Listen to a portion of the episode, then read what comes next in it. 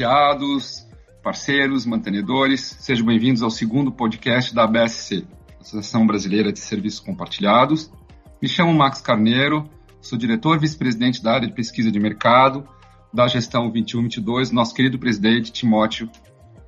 Hoje temos aqui a grande oportunidade né, seguir nossa jornada de transformação da nossa grande associação e trazer para vocês, com grande prazer, a nossa convidada Thaís Falqueto. Thaís é a nossa é, estrela do dia, ela irá falar um pouco sobre a jornada de transformação e experiência do colaborador dentro do Centro de Serviços da Localiza. Thaís, seja bem-vinda, é, lhe agradeço pela oportunidade de estar conosco e, por favor, gostaria que você se apresentasse ao nosso público. Muito obrigada, Max, pelo convite, pela associação, por terem me chamado. Obrigada, é uma honra estar aqui com vocês.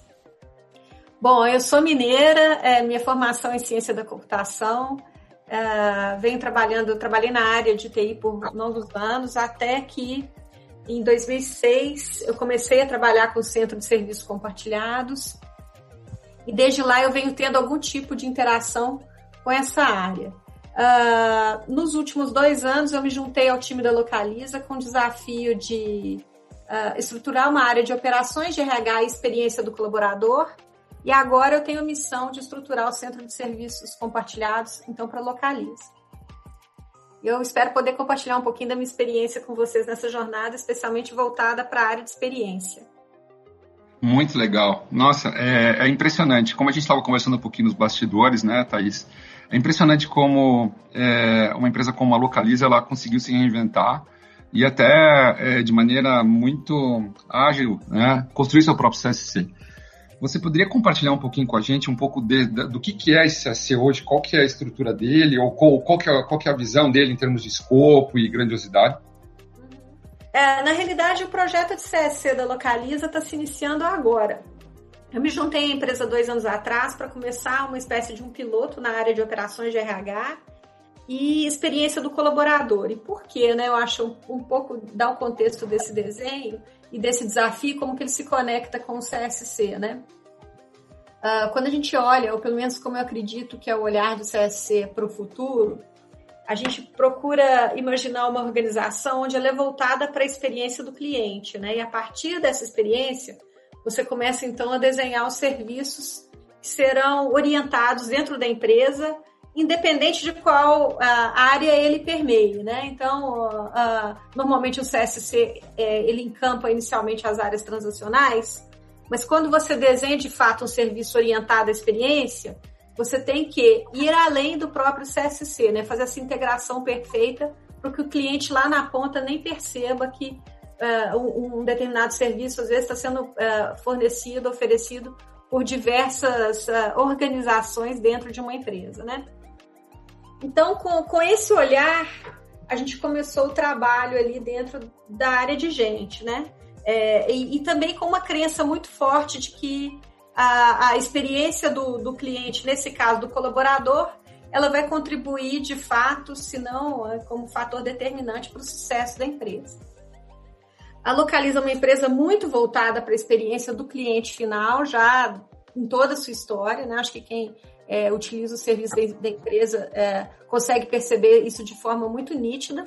Mas a gente gostaria de ampliar essa, esse encantamento que muitas vezes era reconhecido no mercado pelo próprio cliente, trazer isso para dentro da empresa também por acreditar que uh, o colaborador é um cliente é um cliente muito importante para levar a empresa cada vez mais longe, né? Então, acho que esse é um pouco do pano de fundo aí do, do, do início desse projeto de SES, de, do início desse projeto, que agora, aí sim a gente está entendendo que é o momento de, de, de fato, criar um centro de serviços que nasce, então, com essa célula de, de, de operações de RH, mas tem muitas outras na, na empresa que que, que a gente está agora nessa fase justamente de, de mapeamento e inclusão, né? De, de, de conseguir fazer o melhor desenho para a gente. Que legal, muito interessante. Até a gente teve agora, ah, recentemente, o Encontro Nacional dos Centros de Serviços organizados pela BSC, e o tema principal foi humanos digitais, né? E esse ponto, ele, ele foi tocado de diversos aspectos, né? Como é que você vislumbra é, alinhar a cultura né, de um centro de serviços. Acredito que na questão hoje que a gente ainda vive numa questão de pandemia, como é que você vislumbra alinhar a cultura com a estratégia? Né? É, toda essa estrutura de, de, de condução, de desenvolvimento, né? existe alguma, algum, alguma estratégia já pré-desenhada para fazer com que você consiga atrair é, os, os, os, os, talentos, né, os humanos, porque pelo que entendi vocês ainda estão mapeando e vão construir, né?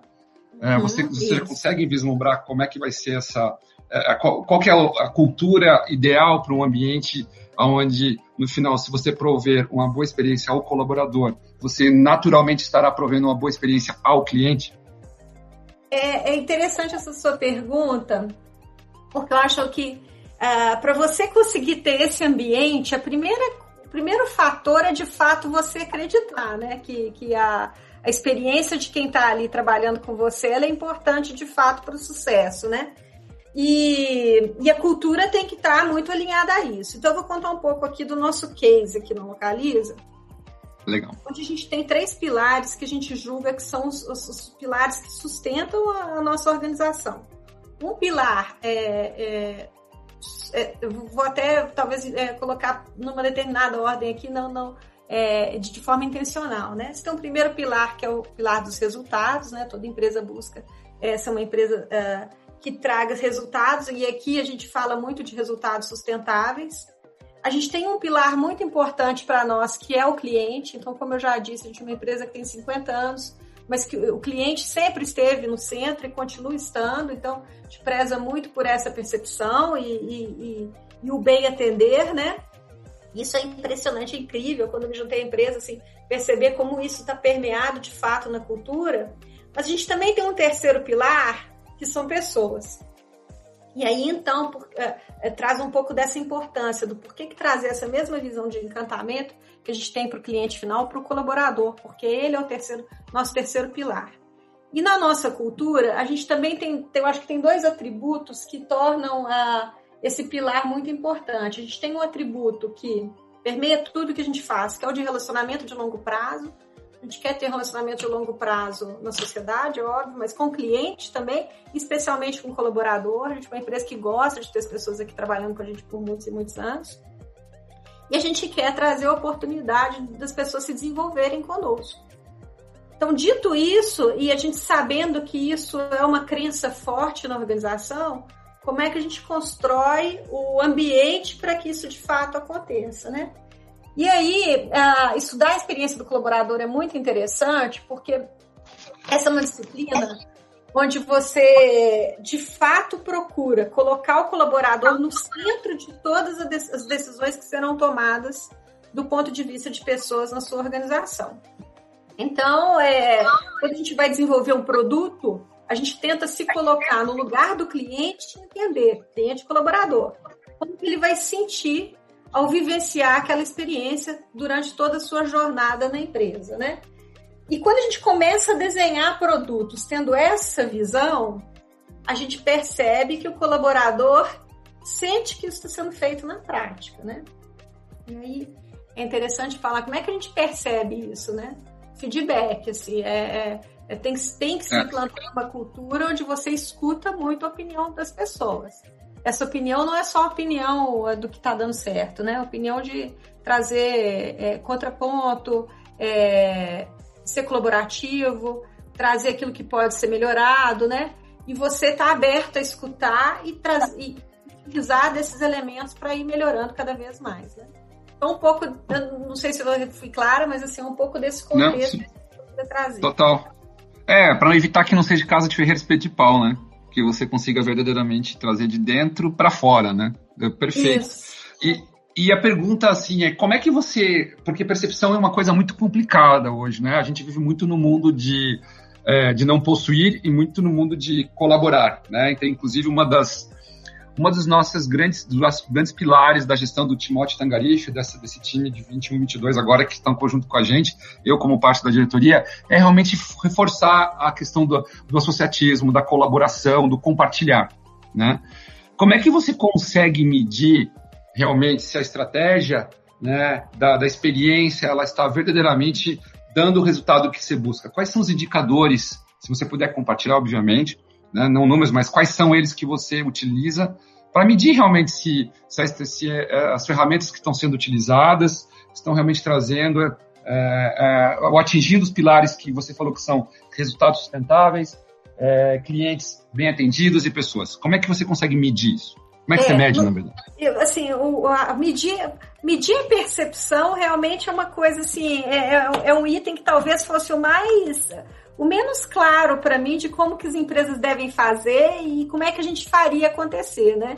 E, e é engraçado porque experiência do colaborador é um tema que, que, que, quando a gente pesquisa, se a maior parte das pessoas que estão vivenciando ou que estão executando esse tipo de, de atividade hoje nas empresas onde essa cadeira existe, estão fazendo isso pela primeira vez. Então, não, não tinha tanto uma receita como é de um indicador, às vezes, de, de qualidade, né? um indicador de custo que é, é, é mais é palpável, né? Então, não, não, existe, não existe, de certa forma, uma receita de bolo para se medir a experiência do colaborador. Mas eu acho que a gente achou um caminho muito legal.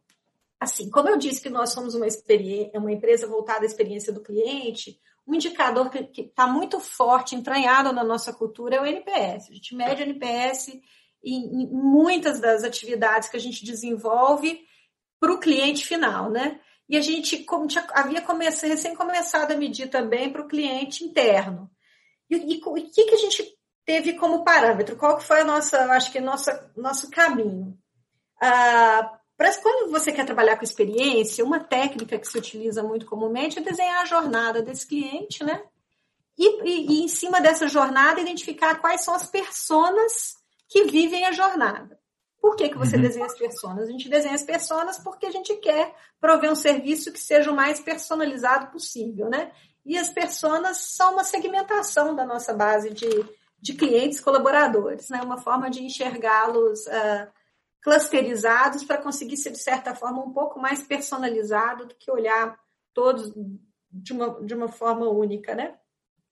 Então, a gente desenhou a jornada, criou as personas, e a primeira coisa que a gente fez foi, vamos olhar os indicadores que a gente já tem internamente, de pesquisa de satisfação, pesquisa de clima, com esse olhar por persona. A gente já consegue medir um pouco a, a, a, a percepção, e agrupada pelos grupos de que a gente entende que são que tem é, é, representatividade ou que trazem informações adicionais para que a gente possa ser melhor dentro da empresa, né?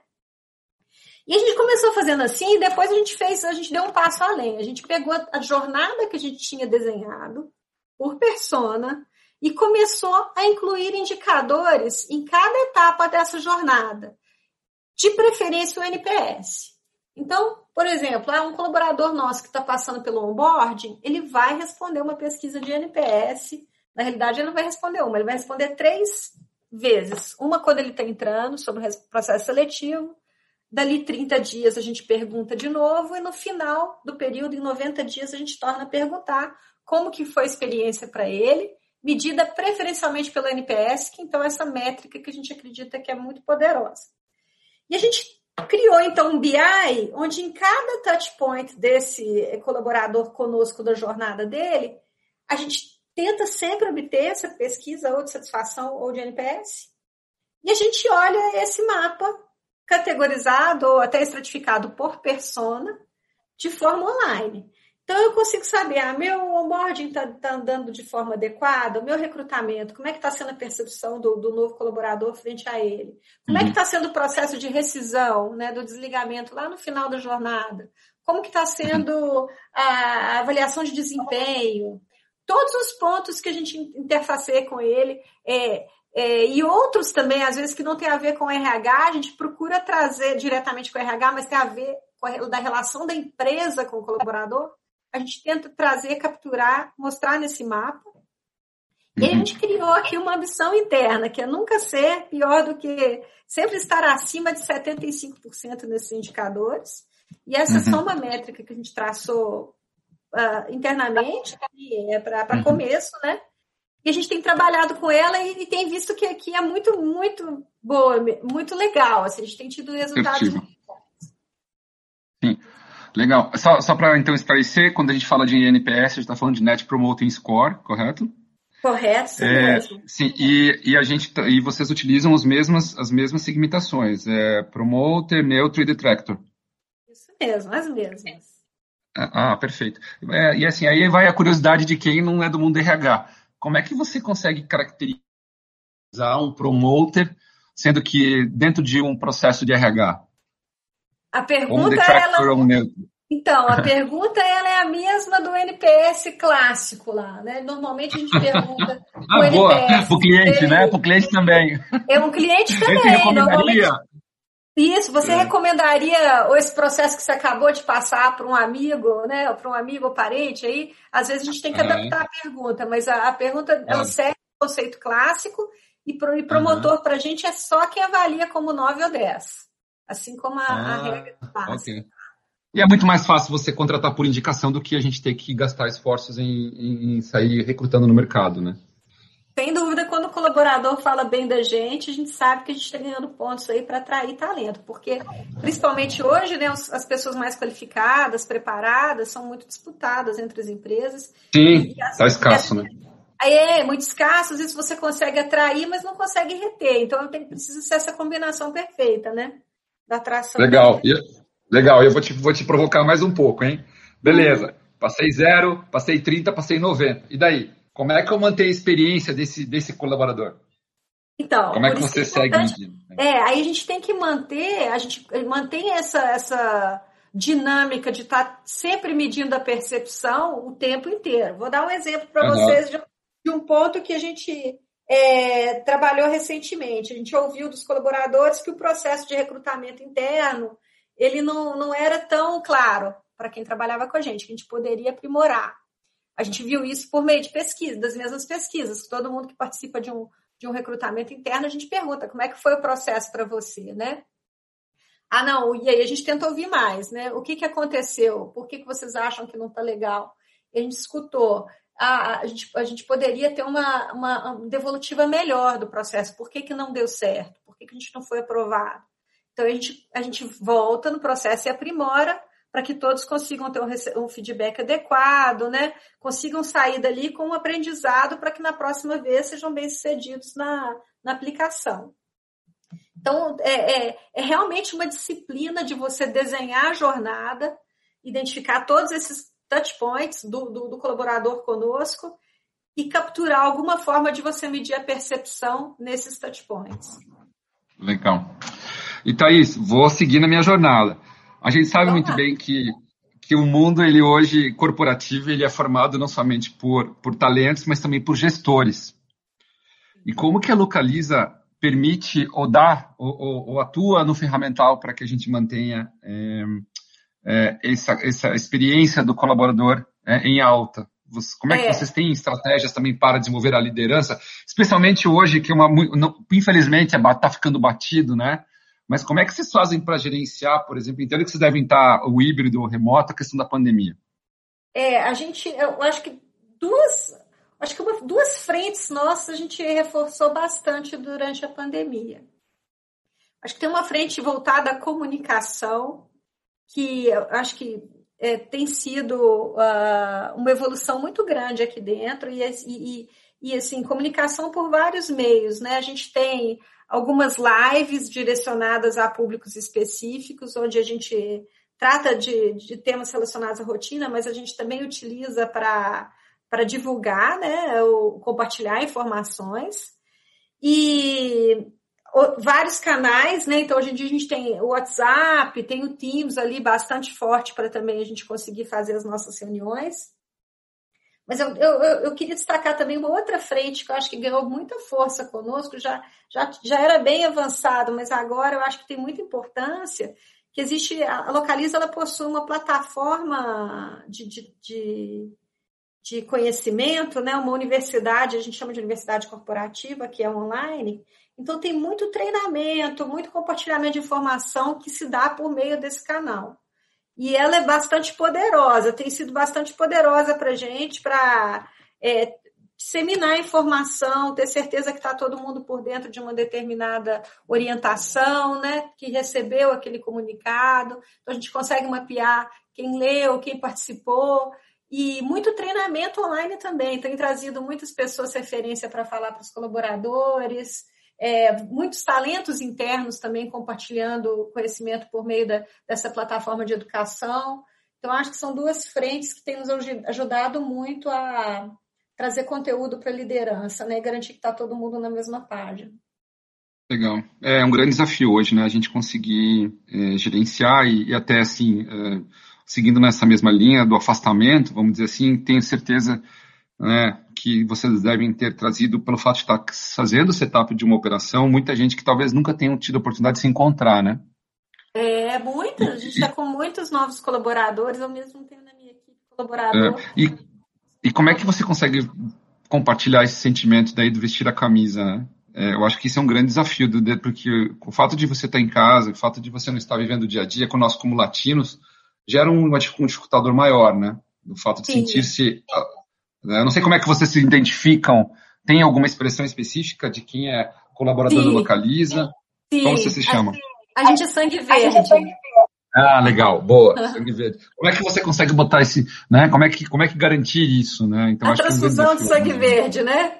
A transfusão é, de sangue é. verde. A gente, assim, eu acho que o fato da gente ter a matriz aqui em Belo Horizonte era muito legal, assim, da gente poder se encontrar lá, a gente tem um prédio aqui que é lindo, sabe? Então, tá todo mundo junto no prédio, é algo assim que é, eu acho que a pandemia a gente aprendeu a trabalhar no remoto e tudo mais, mas eu sinto muita falta de, de ter as pessoas ali, da gente se encontrar, pelo menos sim, algumas vezes, né? É, nas lojas isso é muito forte também, mas e foi mantido, né? Porque as lojas estão abertas, atendendo ao público aí, com todos os protocolos de segurança sendo seguidos, mas assim, felizmente as pessoas podem se ver. Agora aqui, para a gente que está trabalhando em home office, eu acho aí é, que uma, uma iniciativa que tem muita força é, por mais que a gente esteja trabalhando remoto, a gente sabe que as pessoas estão cada um seguindo ali o que, que ter autonomia para fazer aquilo que, que o seu trabalho, né? Eu acho que é muito importante a gente manter alguns, alguns ritos. Então, por exemplo, eu gosto muito, mas essa é uma iniciativa particular minha, de todo, toda manhã, entre 8 e meia e 9 horas, estar tá falando com o meu time. Então, é aquela, aquela conversa Boa. ali de meia hora, câmera aberta, Boa. todo mundo se vendo. Sim. Mesmo às vezes não tem nada de trabalho, pra, assim, não tem nada pegando. Mas é contar um caso, sabe? Ter algum momento de aproximação. E eu acho uhum. que uma outra coisa que conta muito é você não deixar as pessoas sem resposta, sabe? Isso tem muito forte aqui no, no, no Localiza. Então, se alguém te chama no Teams, você pode até não responder na hora, mas você vai responder. Porque a pessoa sabe que você está ali, pode contar com você, vai te chamar, né? Então, esse, esse aí é um pouco do olhar para o cliente, né? É você estar tá sempre atento. É, eu acho que eu mesma, como profissional, evolui muito nesse sentido no, nos últimos dois anos. Então, é todo dia, final do dia, dar uma olhada nos e-mails, não vamos deixar nenhum sem resposta e, e, e seguir uhum. assim, porque a pessoa sabe que você está ali, né?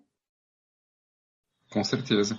E, e, e, finalmente, eu acho que é uma pergunta importante, tá? Porque eu acho que não tem como a gente não. Até uma das, das últimas que a gente se encontrou, né? Foi num evento. É, uma das, das, das falas que eu compartilhei, né, das experiências, é que a tecnologia e a parte digital, ela era, de certa forma, um caminho a ser percorrido até março do ano passado, né? Uhum. E hoje passou a ser uma questão de sobrevivência. Né? É, se você não tem uma estrutura ou um plano digital, uma cultura ágil, você provavelmente vai ter muito mais desafios do que qualquer outra empresa. Aonde que a tecnologia ela está tá, tá embarcada é, na, na, tua estratégia, na estratégia do Localiza, no que respeita à experiência do cliente, acompanhamento, conforme você falou, das pessoas estando é, distantes, né? Sim, é, é, eu acho que a tecnologia anda abraçada com isso tudo, porque quando a gente fala do, da experiência do colaborador, que a gente pergunta para ele o que, que ele quer viver, ele quer viver o digital, né? Assim, ele quer viver uma experiência incrível, mas que essa experiência incrível seja muito conectada ao digital. Então, assim, é, boa parte dos inputs que a gente recebe é, no trabalho de experiência do colaborador, ele tem a ver, é, ele está conectado às soluções digitais. Então, uh, uh, eu, é assim, o que eu gostaria de colocar é que todo esse trabalho de experiência do colaborador, ele serve de input para as áreas de tecnologia que nos suportam. Ah, uhum. Eu acho, ainda bem que, que eu estou trabalhando hoje numa empresa que abraça o movimento digital, então a gente tem já uma estrutura muito bacana que endereça o movimento ágil e, e o desenvolvimento de produto de forma ágil.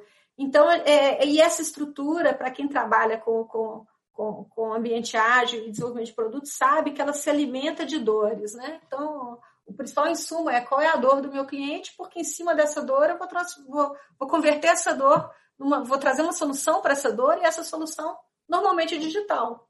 Então, é, é por isso que tem sido muito legal, porque eu tenho trabalhado com pessoas, ouvindo essas pessoas, identificando suas dores, né? E isso serve de alimento, então, para o processo de transformação ligado à tecnologia que está acontecendo na empresa. Então, tudo no final do dia ele se encontra ali. É, é que legal. legal. Você poderia compartilhar com a gente algum, alguma história, algum case, algum, e onde vocês estão utilizando? Eu lembro que você comentou alguma coisa de um BI, né? Uhum. É, com relação à experiência. É, teria, por exemplo, entendo que você deve atender todos os subsistemas de RH, né? Desde a contratação até a aposentadoria. Sim, né? isso mesmo. Ah, então, você poderia compartilhar alguma e qual que é o e, para como que você uh, vou te fazer duas provocações então. Primeira com tá. relação a isso, algum case e para onde você vê que tá que, que mais dos subsistemas aonde contribui com a experiência do cliente, é para onde mais você a localiza está investindo esforços.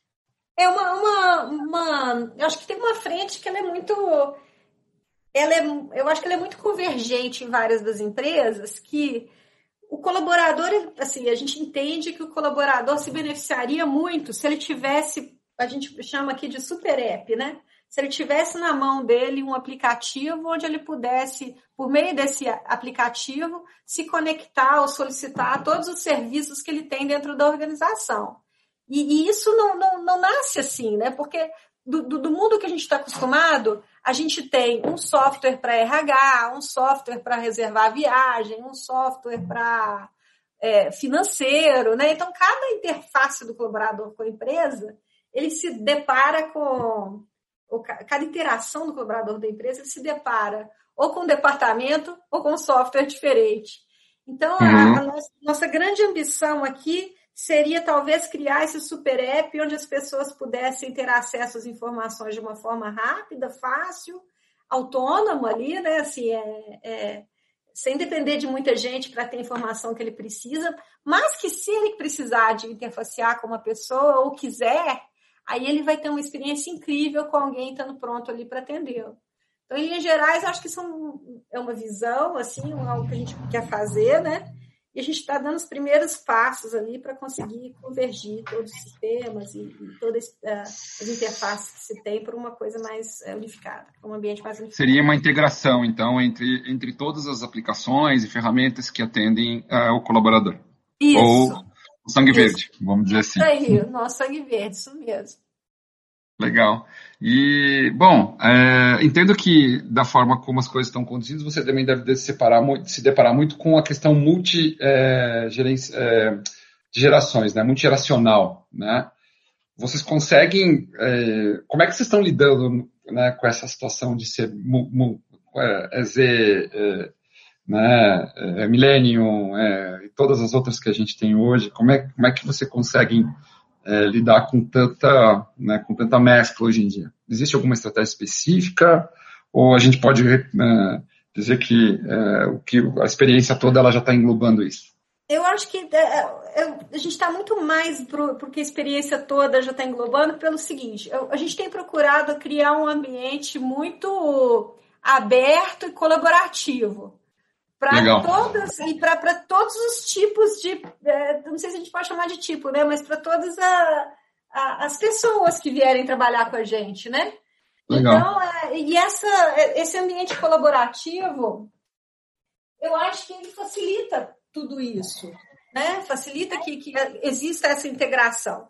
E eu, eu acho que um fator muito interessante que eu observei quando eu cheguei aqui é que a gente, sendo uma empresa de quase 50 anos, curiosamente ou não, assim, a gente é uma empresa que tem muita gente que está lá desde o início da história e tem um, uma paixão incrível pela Localiza, sabe? E, Nossa, interessante. É muito interessante, se unindo a pessoas que estão chegando agora. Então, Exatamente. Essa mescla, é, essa mescla está sendo muito legal. E como é uma empresa que vem crescendo muito nos últimos tempos, eu acho que quem está aqui há muitos anos sempre viveu essa sensação de receber muita gente nova, sabe? Então, é, é, cria um terreno mais, talvez um pouco mais é, propício a, a, a, esse ambiente de, de, Eu vou colocar aqui diversidade, porque inclui também diversidade, né? Ser tão fácil de implementar e de se é, ter ali, sabe? Muito legal. Nossa, Thaís, assim, é muito rica a nossa conversa, né?